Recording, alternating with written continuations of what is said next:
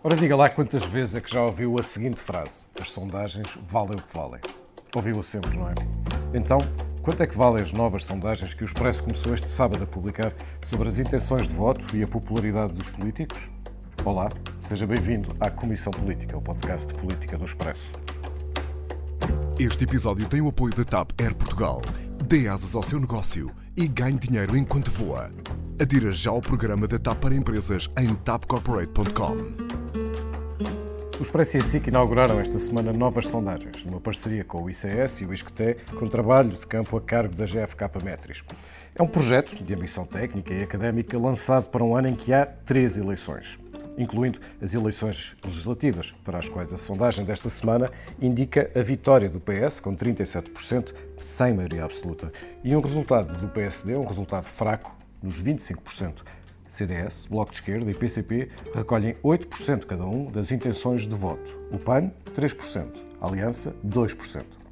Na mesma sondagem, Marcelo recebe uma avaliação de 8,1 numa escala até 10.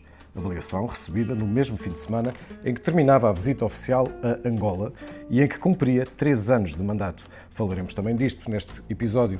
Falaremos disto e também de outra notícia, uma entrevista ao juiz Neto de Moura publicada no Expresso neste sábado o juiz que se diz ser normalíssimo.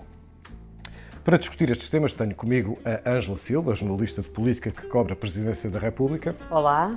A Carolina Reis, jornalista do Expresso, que fez a entrevista ao juiz Neto de Moura. Olá. E o Filipe Santos Costa, que comigo faz a dupla residente deste podcast. Viva! Eu sou o Pedro Santos Guerreiro. Estamos a gravar na manhã de terça-feira, dia 12 de março.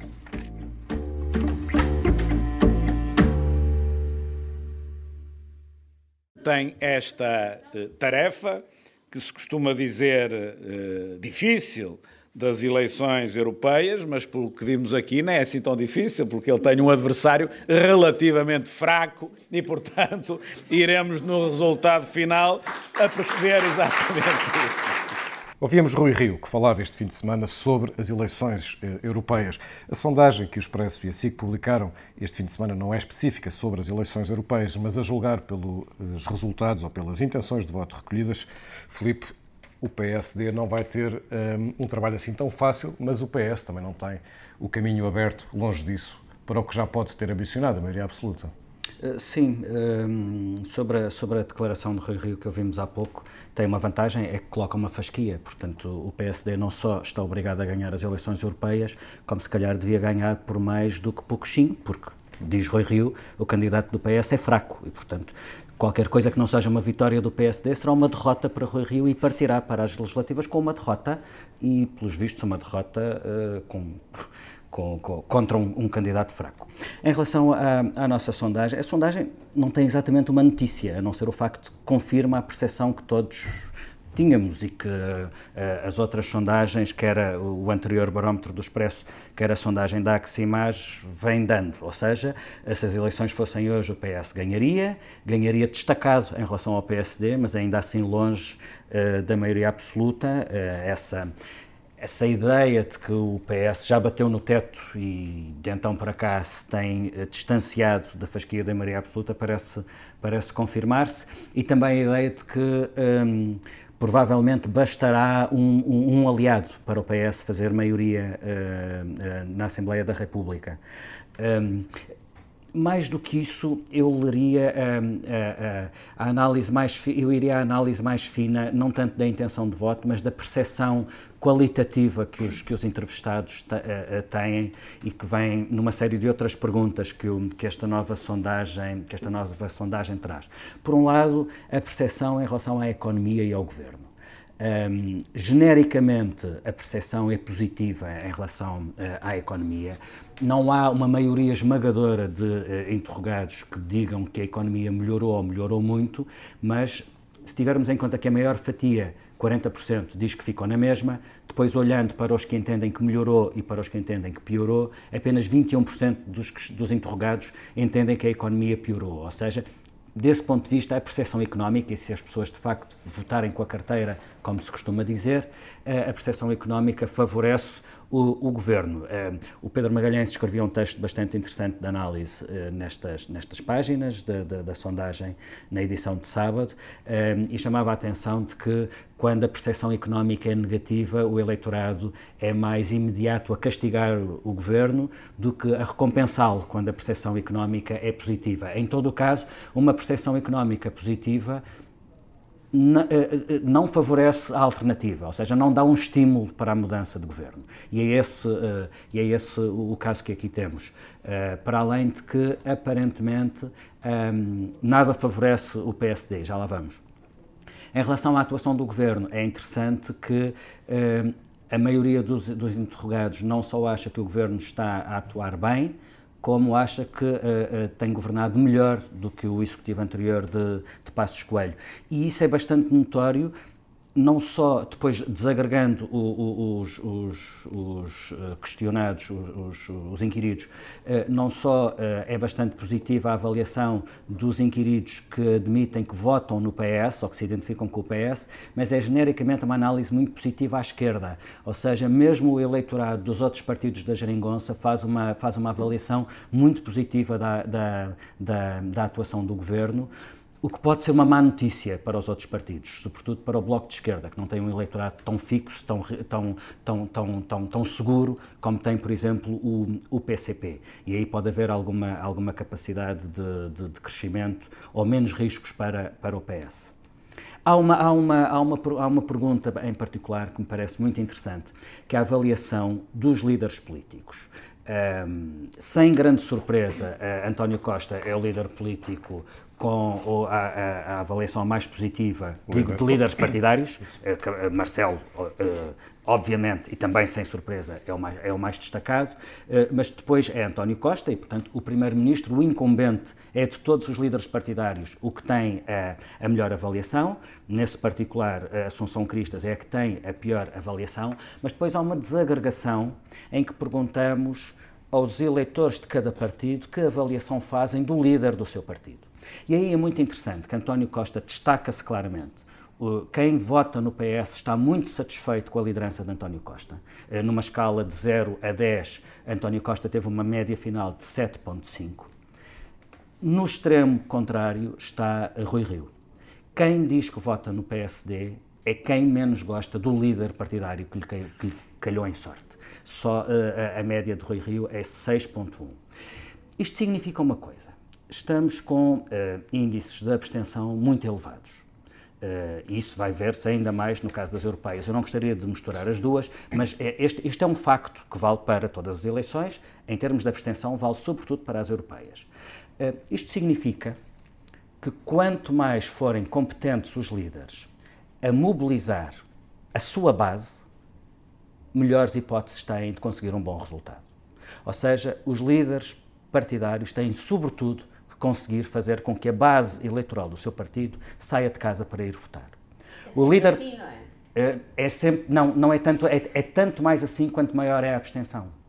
Se há desinteresse das pessoas ah, em relação ao ato de ir votar, uh, as que, as que, as que são permeáveis à mensagem política mobilizarem são os seus. as que estão mobilizadas. Certo.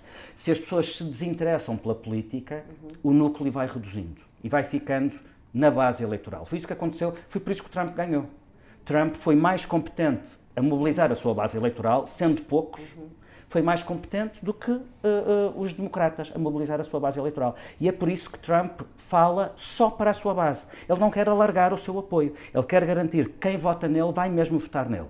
Mas e em, em Portugal, quem tem mais urgência de fazer isso é Rui Rio, ou seja, é o eleitorado do PSD, o eleitorado natural do PSD que se está uh, que está a esmorecer, certo? No nosso contexto, quem está a fazer pior isso e devia conseguir é fazer melhor PSD. é o líder do PSD. Certo.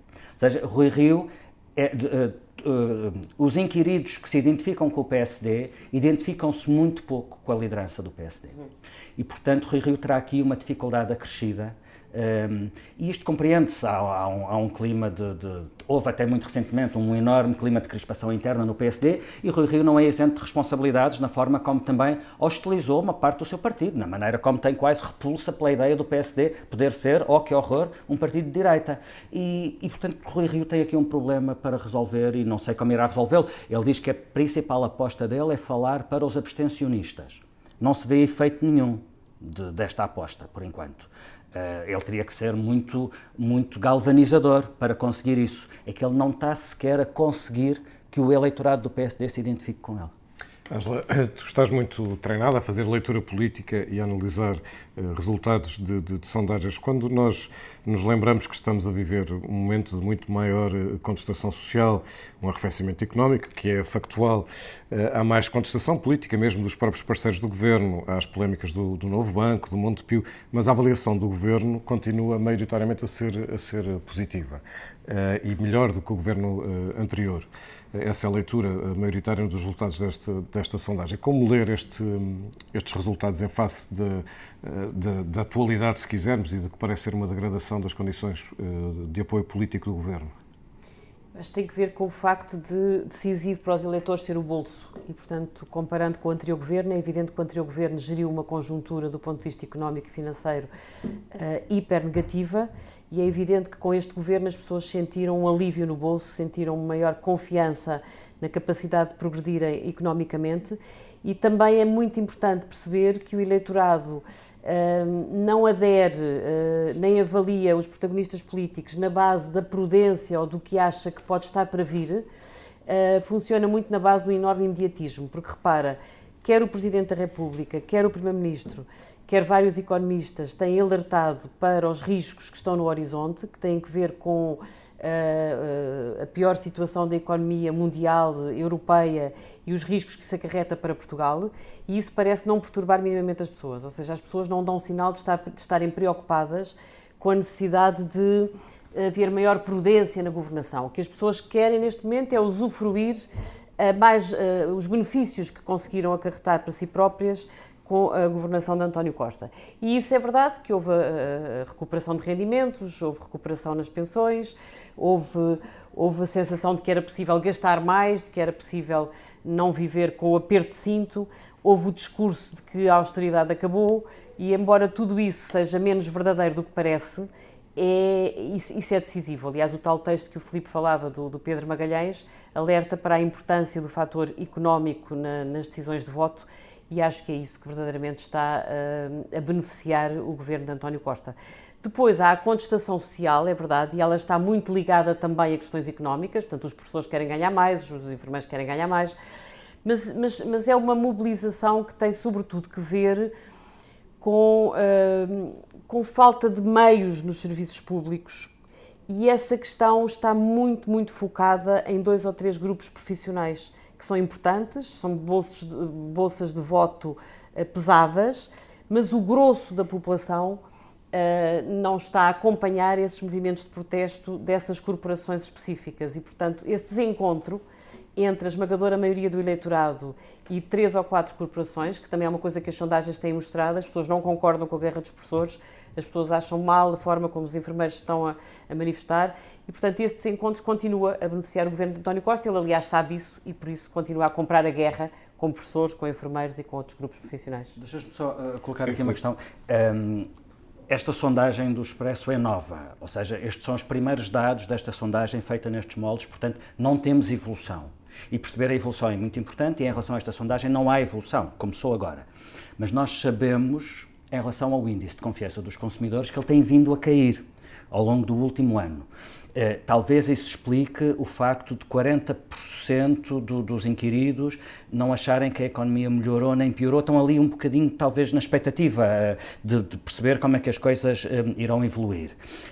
Agora, as pessoas estão bombardeadas com dois tipos de mensagem que são contraditórias, e a Angela falou de ambas eh, ainda agora.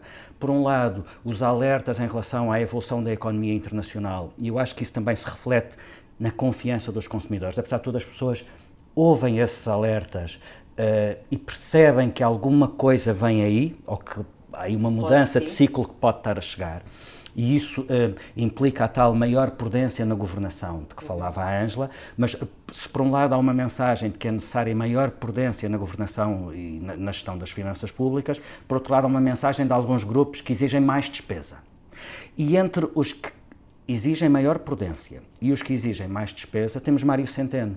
E é interessante a maneira como eu, eu não vejo ninguém que acuse Centeno de ser imprudente.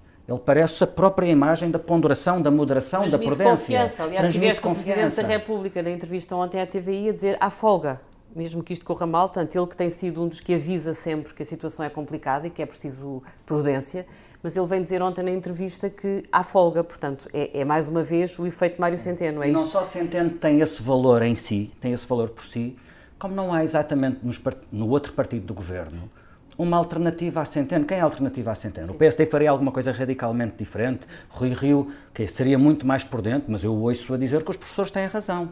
Portanto, em que é que ficamos? Percebe? E no meio desta, deste, deste bombardeamento de informação, talvez isso explique esta divisão, que os tais 37% que acham que a situação económica melhorou ou melhorou muito, os tais 40% que acham que isto está na mesma, não é, não é carne nem é peixe, mas na verdade só 21% é que acham que piorou ou piorou muito. E quando se olha para os, para os resultados das intenções de voto nos outros partidos, e quando vemos a CDU, uh, eh, o, o, CDS, o Bloco de Esquerda, os três com a mesma projeção, 8%, e depois vemos o PAN uh, crescer em relação a resultados anteriores, na casa dos 3%, e o Aliança uh, a surgir com, com 2%. Eh, como é que estes resultados um, eh, contrastam ou, se confrontam com as, com, as, com as, ambições e expectativas que, os, que estes outros partidos têm para si próprios? Lembremos, o CDS há um ano teve aquele, aquela eh, grandíssima ambição de, anunciada de, de, de, crescer bastante. O PCP vinha de, vem de péssimos resultados eleitorais nas, nas autárquicas e o Bloco de Esquerda tem estado numa, numa transição, aliás, muito contestada internamente Ehm, entre, eh, numa, numa divisão, aliás, entre continuar colado a um projeto de poder ou voltar a descolar para, para um lugar de, contra, eh, de contrapoder. Filipe, como é que, eh, qual destes partidos é que fica mais contrastado nestes resultados em relação às suas ambições? Bom, em relação à ambição declarada, evidentemente o CDS, que há um ano gritava que era alternativa para a, a, a Assunção Cristas, era a, a candidata a primeira-ministra, era alternativa para partido maioritário. Mas há aqui uma espécie de. Também nisto não há exatamente uma novidade. É como se estivessem todos na grelha de partida e todos, todos na mesma posição. Temos, há três, há, há três grupos de partidos. impressionante no xadrez é, é, partidário há, em Portugal. Há dois é? partidos grandes, como houve sempre, PS é. e PSD três partidos médios, CDU, CDS e Bloco, neste caso até todos a valer o mesmo. Atenção, a, a, a, o hiato entre o PS e o PSD é muito grande. Uh, estamos a falar de 12 pontos percentuais. O PSD com 25%, se se confirmasse, seria o pior resultado da história do PSD, até, até contando com a eleição de 75, em que Sá Carneiro teve 26 e, e picos por cento. E depois um, um, grupo de partidos pequenos, onde está o, o PAN, onde está a Aliança. Eu tenho uma expectativa eu tenho mesmo muita curiosidade em perceber o que é que vai acontecer ao PAN. Uh, apesar de tudo, o PAN, nesta sondagem, uh, uh, duplica a sua intenção de voto, passa de 1,4 para 3. Isto é um aumento de 100%. Sim. Não haverá muitos É claro que há um efeito base, mas não haverá muitos partidos que, salda, que tenham um crescimento de 100% de uma, eleição, de uma eleição para outra. E atenção, Uh, só para explicar às pessoas como é que esta sondagem foi feita. Esta sondagem foi voto em urna, em que havia uma simulação de, de um boletim de voto onde estavam elencados todos os partidos. Todos os partidos que existem, como é óbvio. O Chega, só para chegarmos a esse ponto, o Chega ainda, ainda não, existe. Mas o Chega ainda não existe. O Chega não chegou e veremos se chega, porque, quer dizer, com, com, com subscritores menores e, e pelos vistos polícias, polícias em Barda, veremos se o Chega chega a existir. Porque o Chega é um elemento de grande expectativa. Uhum. Eu tenho mesmo muito, estou muito curioso por perceberem que, que, lastro é que aquele discurso ganha, porque aquele é o discurso que tem ganho lastro uhum. na Europa toda. E, portanto, veremos se em Portugal. E André Ventura teve bons resultados em Lourdes quando se candidatou. Sim, teve uma subida razoável. Não, não foi espetacular, mas teve, uma, teve um. O PSD, a candidatura dele teve um, um resultado razoável.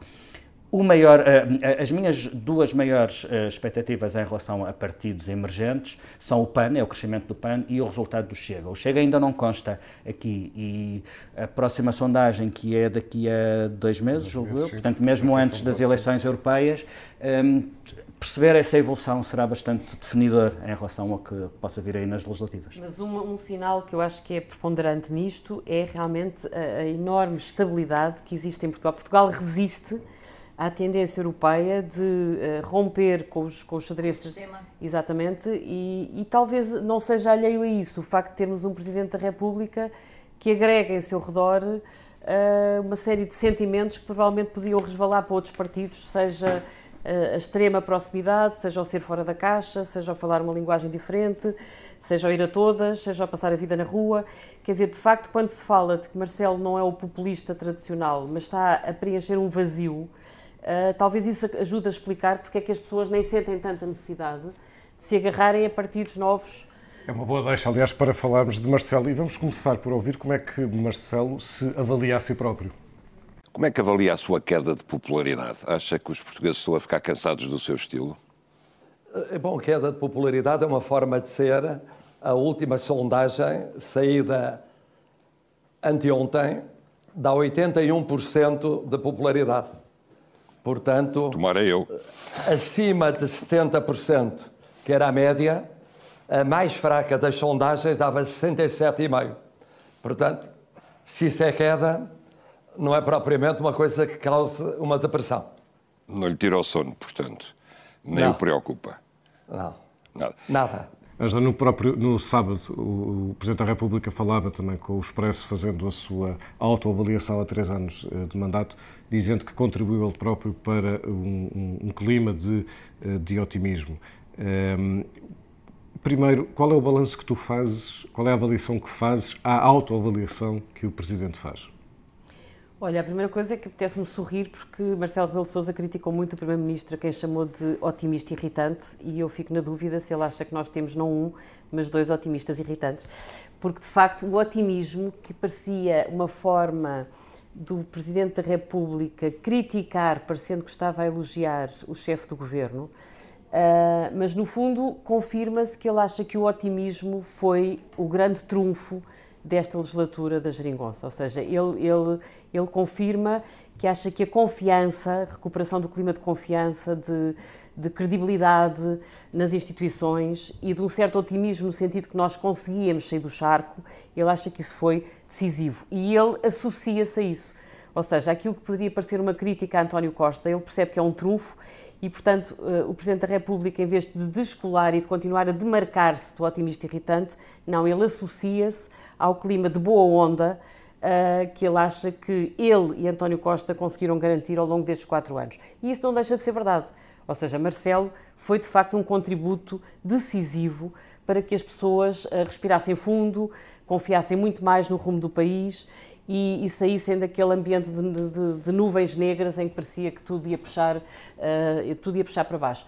Portanto, acho que Marcelo deu um contributo decisivo, Marcelo acabou por ser o parceiro certo para António Costa. Alguém escrevia, aliás, esta semana uma coisa curiosa, é que Marcelo e Costa acabaram por ser eles o próprio Bloco Central, em que Marcelo representou mais o centro-direita, Costa o centro-esquerda, e os dois juntos, na ausência de um líder da oposição, acabaram por ser em simultâneo Primeiro-Ministro e oposição. Marcelo acabou por ser a única pessoa que teve capacidade de fazer frente ao governo.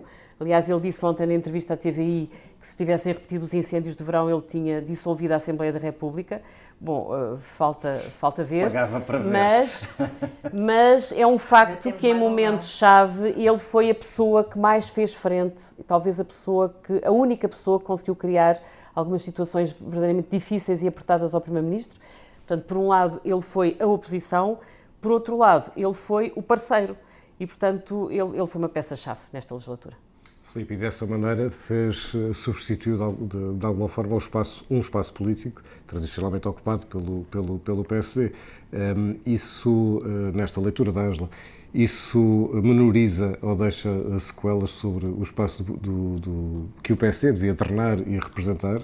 Ou, ou, ou Rui Rio ainda vai ainda tem, enfim, tempo ou espaço para ele próprio ocupar este, este espaço? Ora, apesar da intensidade com que Marcelo existe, Marcelo não andou, não, não andou à cotovelada para arranjar o seu espaço. Ele ocupou um espaço que estava vazio. Foi fácil. Foi, Portanto, foi bastante fácil. Foi. Ele não andou ali à cotovelada ao líder do PSD, quer no tempo de Passos, quer agora com o Rui Rio, uh, para, para arranjar espaço. Uh, e é, é, é, é muito, é, é, muito engraçado. Uh, se me tivesses feito a pergunta que fizeste à Ângela sobre como é que avalias a avaliação do Presidente da República, parece-me a, a autoavaliação que ele faz parece-me francamente pobre. A sério, parece-me muito ele não tem nada um bocadinho mais sofisticado para dizer sobre si próprio e sobre a sua intervenção, nomeadamente na sua relação com o governo.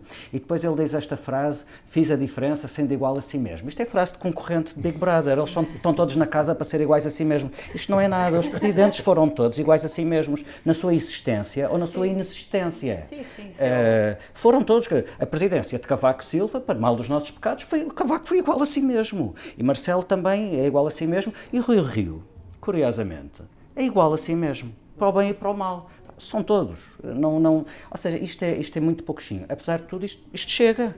Chega e, e, sobretudo, porque Marcelo é mais do que ser igual a si mesmo. Marcelo, como dizia a Ângela, é a oposição possível neste é. país. É a oposição possível. É a, é a oposição possível do ponto de vista da oposição eficaz. Eu não estou a dizer que a Assunção Cristas não é oposição, ela tenta aparecer todos os dias. Aquilo não tem atração, não ganha, não, não, não ganha, não, não, não, não ganha lastro. Eh, não arrasta. Não, não arrasta e às tantas eh, já aparentemente cansa.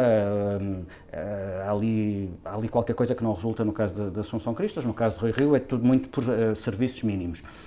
Mas Marcelo, sendo igual a si mesmo, pelos vistos, como, como eu dizia, chega, até porque, voltando à sondagem, a popularidade de Marcelo é bastante alta e a avaliação é muito positiva, quer entre o eleitorado da esquerda, quer entre o eleitorado da direita. Aliás, estatisticamente, não há diferença entre a nota que lhe é dada pelos eleitores que se posicionam à esquerda ou à direita. E, aliás, Estamos a falar de 8.1 e 8.4. Só o eleitor, só o, o, o, do ponto de vista da identificação partidária, os inquiridos que dão pior nota a Marcelo são os eleitores do PCP. Uhum. Numa escala de 0 a 10, dão-lhe 7.1, que é largamente positivo. Mesmo os eleitores do PCP dão uma nota muito positiva a Marcelo e, portanto, ele está a tornar-se uma unanimidade nacional. Pronto, o país, o país também está a ser igual a si mesmo, imagino. Exatamente. Ou se tivéssemos feito uma sondagem sobre o juiz Renato Moura, provavelmente os resultados seriam bastante uh, particulares. Um, nós entrevistámos na semana passada o, o juiz Neto de Moura. Ele não aceitou ser fotografado nesta entrevista, um, mas a entrevista foi gravada, portanto podemos ouvir a sua voz. É fácil pôr, pôr rótulos, uh, sobretudo quando, então quando não se conhece as pessoas. Eu uh, procuro evitar isso, não, não ponho rótulos a ninguém. Uh, isso não tem correspondência nenhuma com, com a realidade não sou nada misógino, uh, não sou nada um, cavernícola, como digo. Uh, sou uma pessoa normal, normalíssima, normalíssima, que um, é evidente que valor, alguns tem alguns valores que podem não, podem não ser os valores que, que são atualmente os dominantes, não é? Como por exemplo? É, para mim é, é, é, importante, para mim é importante a, a, a fidelidade, a fidelidade no, no conjugal, por exemplo, não é? Uh, não vejo que, que, mal é que tem isso, é? que, haja, que haja lealdade no, no, no casal. É? Se as pessoas não se dão bem, há, há, há, há soluções para isso. É? A separação, o divórcio. Uh, agora, eu, eu não concebo, não concebo que duas pessoas vivam uh, em comum e estejam a enganar-se uma à outra. Não concebo isso.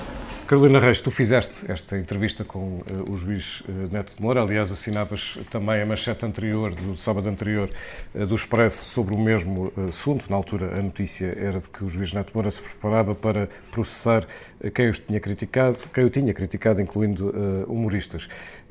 estiveste com ele. Sim, ao vivo. ao vivo. Frente a frente. Como é que ele é? O juiz Joaquim Neto Moura é igual a si próprio também. Ora, mas é uma praga que por aí anda, tu, tu, todos a ser iguais a si próprios, Deus nos livre. Um, toda, muita gente me fez essa pergunta, quer fora uh, da redação, quer aqui dentro. O juiz Neto de Moura, se nós uh, uh, não soubéssemos nada sobre ele e ele nos aparecesse à frente, é aquilo que ele diz dele próprio, que é uma pessoa normalíssima, pacata, muito low profile, não tem o aspecto habitual de um juiz, que é uma coisa mais um, rigorosa e com um bocado aquele sentido de Estado do fato e da gravata. É uma pessoa muito descontraída a falar, uh, mas é igual a si próprio. Hum. Depois, quando começa a dar as respostas, tu percebes uh, porque é que ele escreveu aqueles acórdãos e percebes onde é que está a raiz, de, onde é que está a raiz daqueles acórdãos. Nós não estamos aqui para julgar o juiz, não é? Mas conseguimos perceber é do seu discurso, uh, não, pensamento. não apenas o que é o seu pensamento, mas também e, uh, de que forma é que o pensamento autónomo de um juiz interfere numa decisão que é sempre balizada pela lei. E portanto também percebemos que, aliás, isto tem sido um dos assuntos muito discutidos, é de que forma é que as opiniões pessoais, que constam em acórdãos, aliás, eh, interferem com, com, com, com decisões. Um, ehm, e tu aqui, nesta entrevista, consegues perceber isto, não é? Porque é, é, um, é um, juiz que, de facto, tem, tem posições que ele próprio Ele assume que é um como, conservador. Como pessoais, sim. Ele diz, ele assume-se como uma pessoa de esquerda em termos sociais, mas depois, a nível dos costumes, como um conservador e percebe-se que é através disso quando ele diz que a fidelidade conjugal é algo que é muito importante para ele, quando ele diz que tem valores que evidentemente não são uh, aqueles que são aceitos pela maioria e que são valores mais conservadores, como ser contra o casamento entre pessoas do mesmo sexo, contra a adoção de crianças por parte de casais homossexuais, tu percebes que é esse pensamento que pode ser um, até considerado um bocado datado no tempo e ele, de certa forma, assumir só dizer que é um conservador ainda ligado a valores mais antigos. Tu percebes? Portanto, quer dizer, Sim. o meu ponto é, a justiça é cega, mas os juízes não. Eles podem ter uma opinião. Não são cegos a si próprios, não é? Pronto. Agora, a diferença é da forma como é que isso se fundamenta. Nunca esteve aqui em causa hum, as, decisões que, as decisões que ele tomou, porque tecnicamente elas são corretas. Pode-se concordar ou discordar, e poderiam ter sido uh, decisões diferentes tomadas por outros juízes. Eu enviei alguns dos acórdãos dele, só a título de exemplo, o último, enviei para, um, para uma juíza conselheira e para um juiz do Tribunal da Relação de Lisboa, uh, que era o do senhor que tinha ficado sem pulseira eletrónica e que tinha furado o tímpano à ex-mulher. E eles disseram que teriam tomado decisões diferentes, ou seja, que teriam mantido a pulseira eletrónica.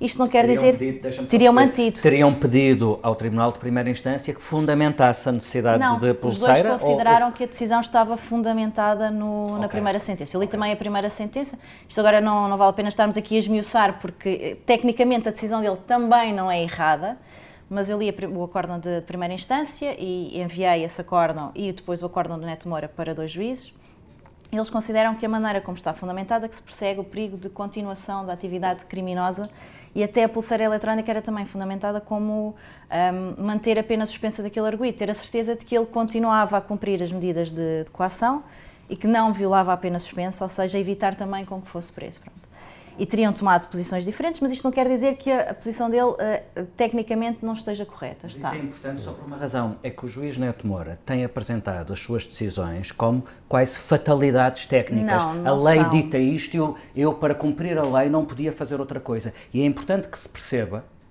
que não há ali uma fatalidade técnica. O juiz não tinha de ter não. tirado a pulseira eletrónica àquele homem. Não, não, não, não, não. Aliás, mas isso não se passa com muitas das decisões, elas não, não são sei fatalidades. Que dois juristas, há quatro opiniões jurídicas. Pronto, é, é, mas, é, sim. Mas é, há, uma, há, um escudo de tecnicidade sim, do juiz que também é importante desmontar. A decisão é dele é não tinha de ser aquela. Sim.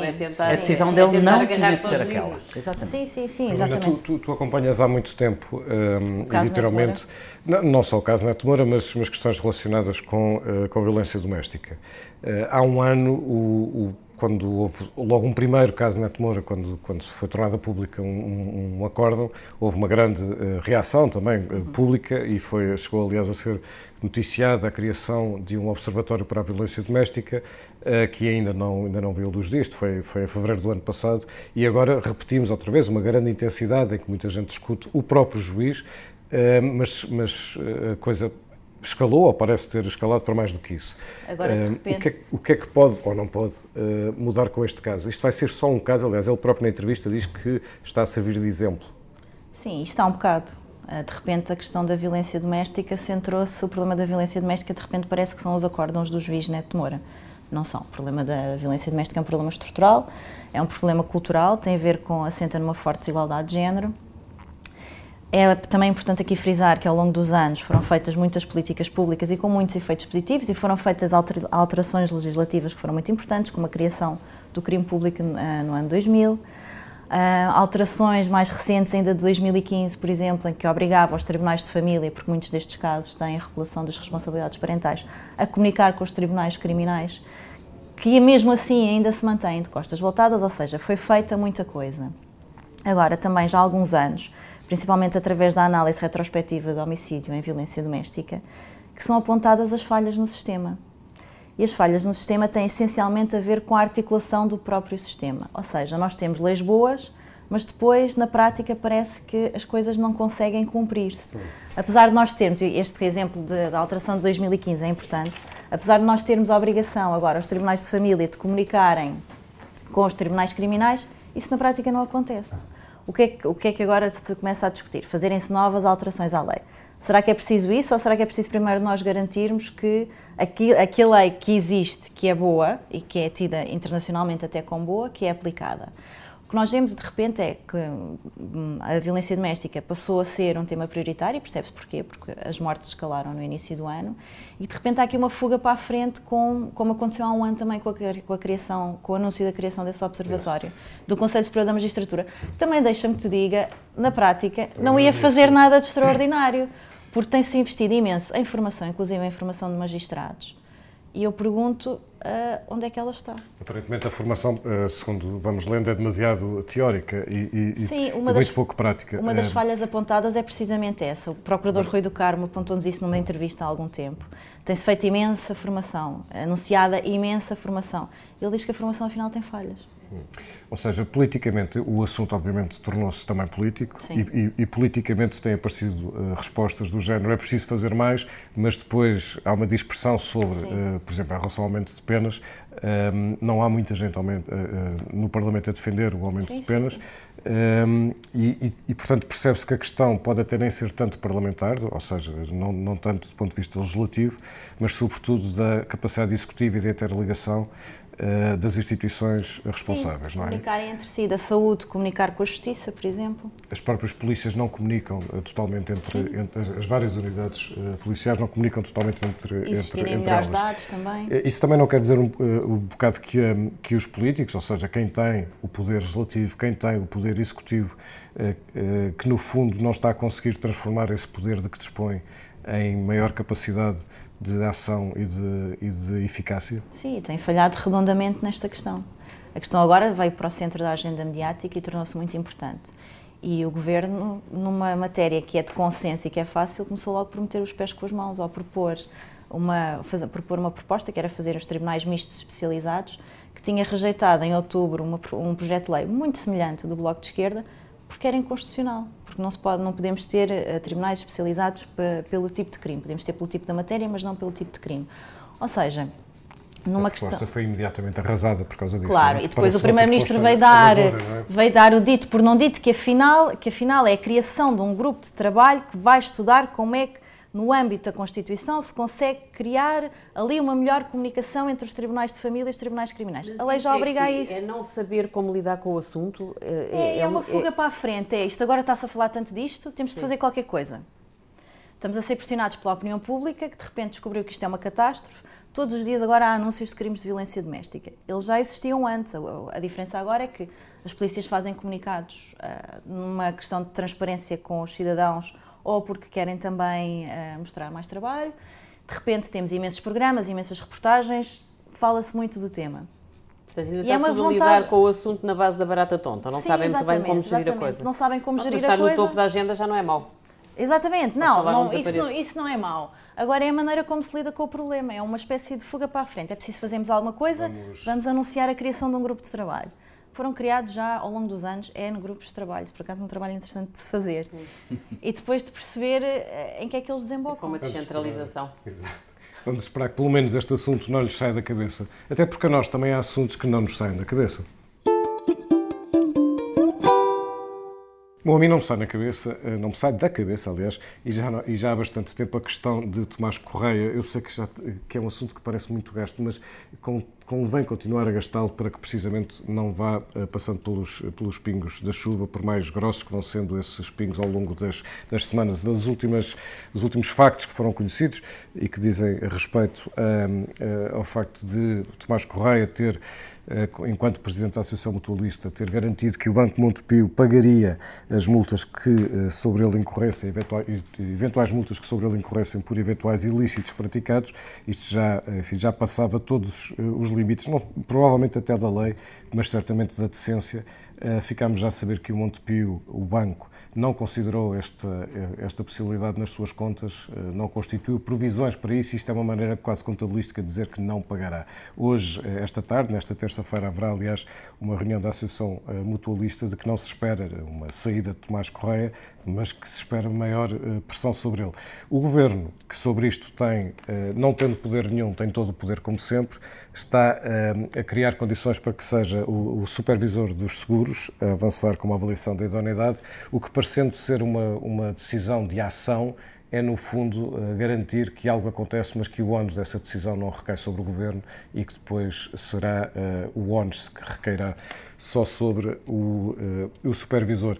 Enfim, há bastantes razões políticas, como sabemos, para que o, o Governo e o Partido Socialista não uh, queira interferir neste caso, infelizmente, dizemos nós e não somos os únicos. Carolina Reis, o que é que não te sai da cabeça?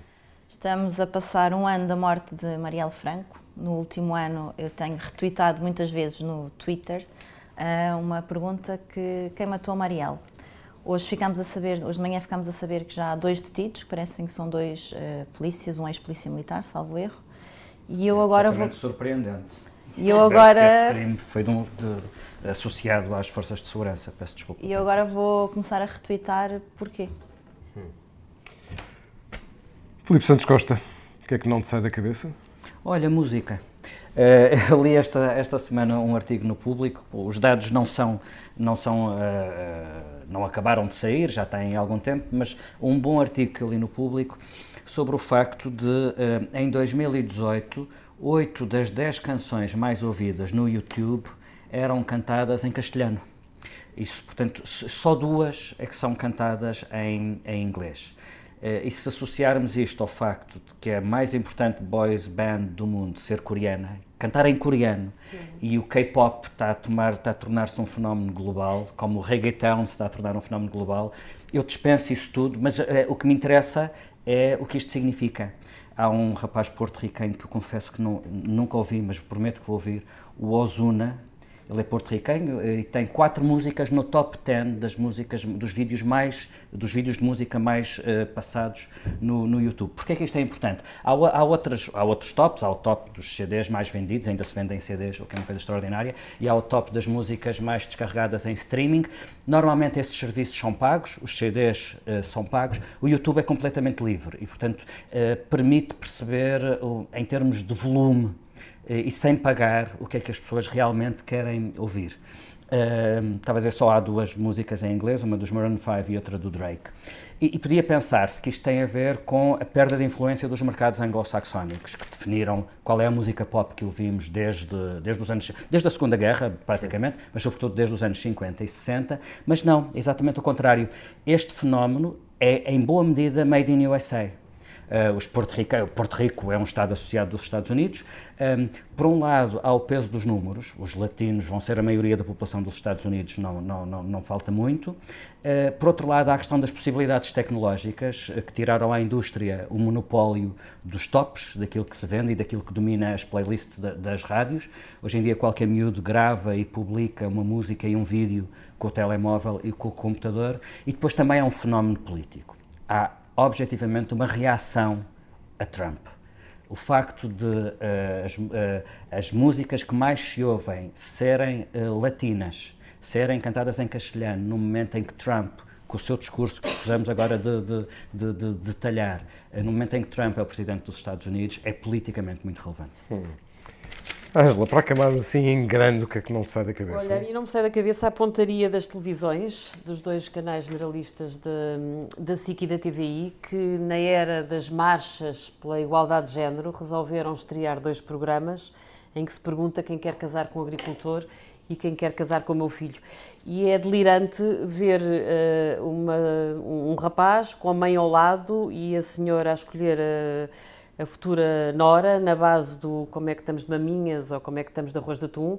É, é absolutamente uh, inacreditável e eu confesso que tenho muito pouca paciência normalmente para aderir a movimentos de mulheres, mas estou 100% de acordo com uh, a pergunta que hoje fez o movimento das mulheres socialistas, que diz que é preciso perguntar uh, se é possível aguentar com dois programas destes, porque isto é estar simultaneamente a fingir que se rema para um lado e depois, ao mesmo tempo, estar completamente a remar para o outro. Portanto, acho que são dois programas absolutamente inacreditáveis e que provam que o machismo está absolutamente enraizado na sociedade portuguesa, porque as televisões querem audiências, audiências é a seguir a maioria, e neste caso era preciso era contrariar a maioria. Olha, é um mundo de pernas para o ar. É o regresso a 1952. Aliás, Mas também é o regresso ao matriarcado. Deixa-me só. Te... Os homens não saem bem nesta história. Pois não. É porque há ali rapazes cuja namorada é escolhida pela mãe. Sim, sim, Portanto, sim, lá, ninguém sai bem nesta história, mas daí a, a dar-se o salto lógico como eu ouvi também de, das mulheres socialistas, de que liberdade de imprensa ok, mas isto não, bom, menos. Sim. Bom, como dizia o juiz Neto Moura, esta sociedade, e a frase é dele, é uma sociedade muito machista. E assim terminamos neste episódio que teve a edição multimédia do José Silvinho Pinto e a ilustração do Tiago Pereira Santos. Até para a semana. Sogra, minha rica sogra, anda sempre mal comigo.